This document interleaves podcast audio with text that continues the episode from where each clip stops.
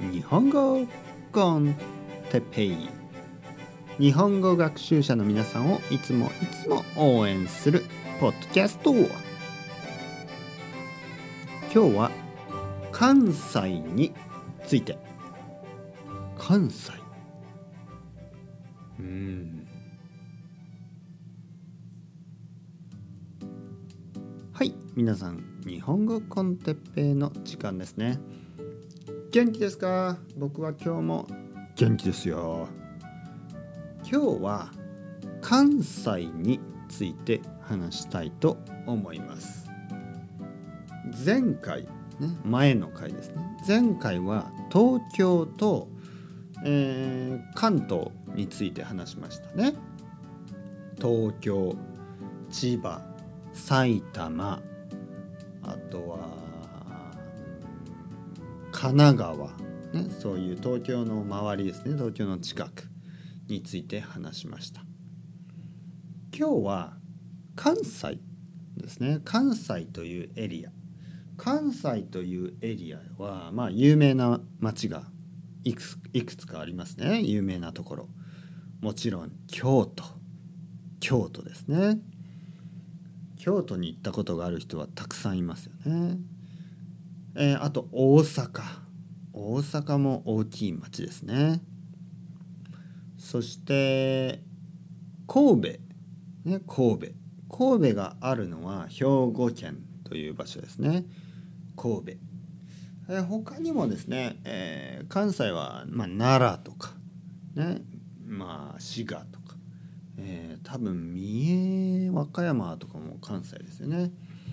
まあ僕はね実はあんまり関西について詳しくないです。詳しくないというのはよく知らないということです。よくわからないということですね。僕は関西についてあまり知らないです。えー、僕は京都に行ったことがあります。大阪も行ったことがあります。神戸も行ったことがあります。えー、奈良は1回だけ行ったことがあります。でもまあ本当に観光をしただけですね。観光。観光というのはちょっとだけ行ってまあ京都でお寺に行くとかね寺とか神社がありますね。そういうところに行くこと。それを観光と言います。僕は東京に長く住んでますけどね住む。ね住んでますけど関西には住んだことがないです。だから関西についてあまりわからない。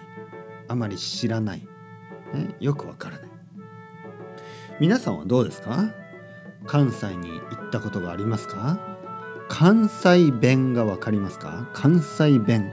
関西弁というのはまあ関西の話し方ですね。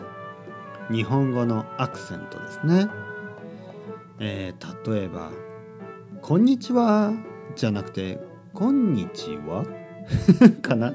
ちょっとね僕はできないんですね関西弁は難しくて。えー、例えば「先生」じゃなくて「先生」とか言いますね。